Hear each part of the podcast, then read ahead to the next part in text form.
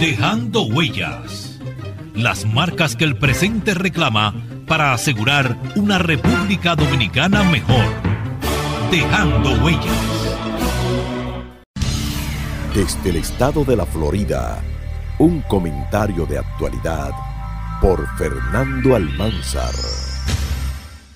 ¿Qué tal amigos? Les habla Fernando Almanzar con un comentario especial para Dejando Huellas desde Miami. En momentos cuando el COVID-19 parece alejarse cada vez más de las mentes de la mayoría, a pesar de que los contagios y las muertes continúan ocurriendo, la vida poco a poco está regresando a la normalidad.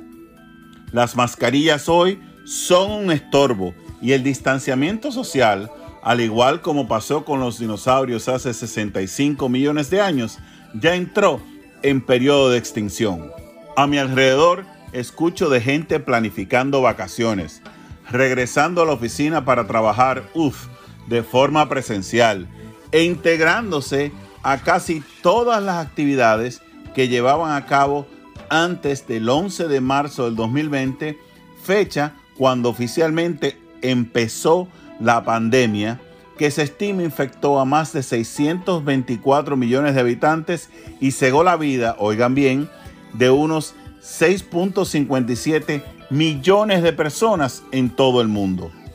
Pero si bien el COVID-19 ya no es un problema tan tangible como hasta hace unos pocos meses, en este momento ocurren una serie de acontecimientos globales que deberían ponernos los pelos de punta.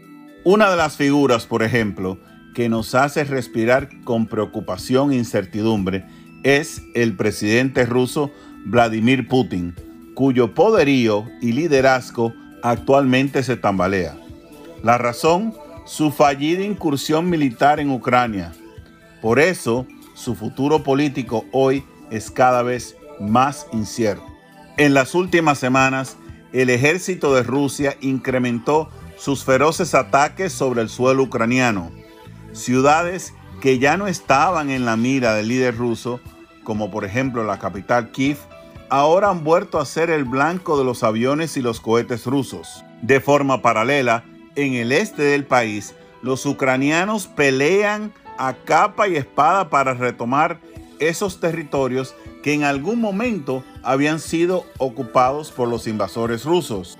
Y a pesar de que los medios de comunicación parece que ya se cansaron de reportar lo que pasa en Rusia y en Ucrania, la realidad desde que comenzó la invasión rusa en febrero pasado, la situación no había estado tan delicada como se encuentra en este momento. A esto se le suman las frecuentes amenazas de Putin de utilizar armas nucleares y la aún más preocupante advertencia del presidente de Estados Unidos Joe Biden, quien hace unos días comentó que Estados Unidos y los países del occidente se enfrentan por primera vez desde octubre de 1962 a un posible armagedón nuclear.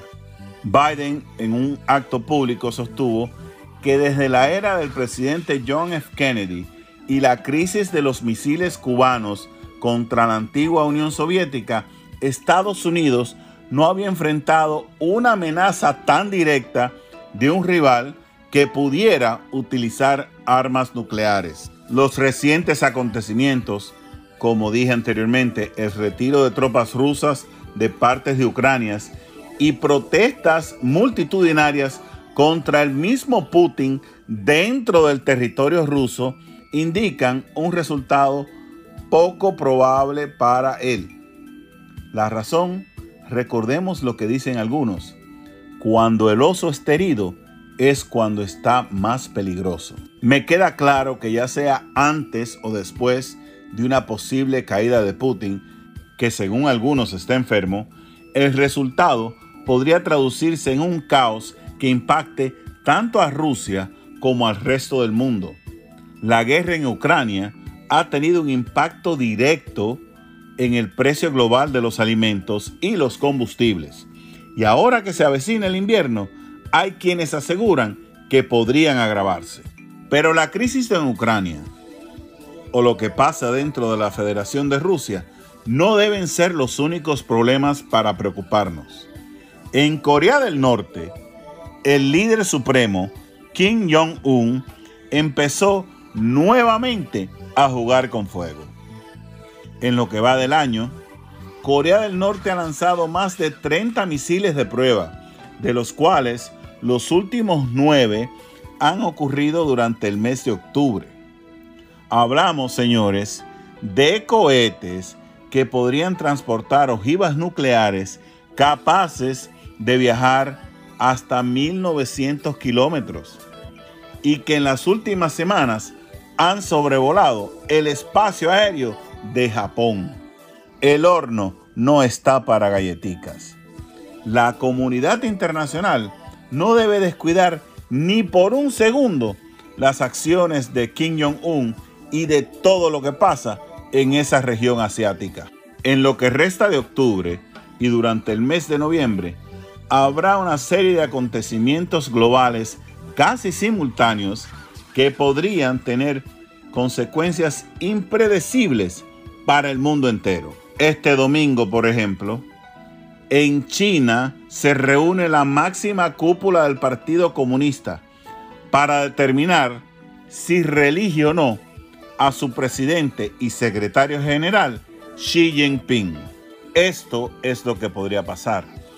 Si China mantiene a Xi Jinping como su máximo líder supremo, este se convertiría en el primer presidente chino en superar los 10 años en el poder. Una hazaña que ni el propio Mao Zedong, ni Yang Zemin, ni Hu Jintao lograron cumplir. De ratificar su mandato, China consagraría a Xi Jinping convirtiéndolo en una especie de emperador con notables inclinaciones autócratas. Esto significa que Xi Jinping, el presidente chino, podría convertirse en la persona más poderosa del mundo y de él dependería la relación de China con Estados Unidos, el futuro político de la isla de Taiwán y como consecuencia, señores, la paz mundial.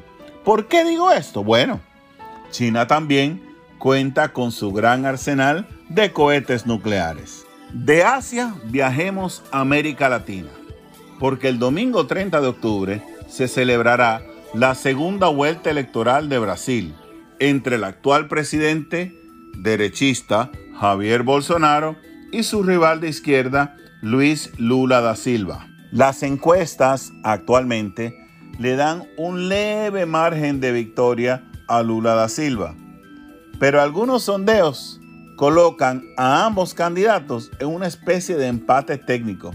Y la realidad es que el día de los comicios, cualquiera de los dos candidatos podría conquistar la presidencia de Brasil, cosa que como sabemos representa la economía más poderosa del continente latinoamericano.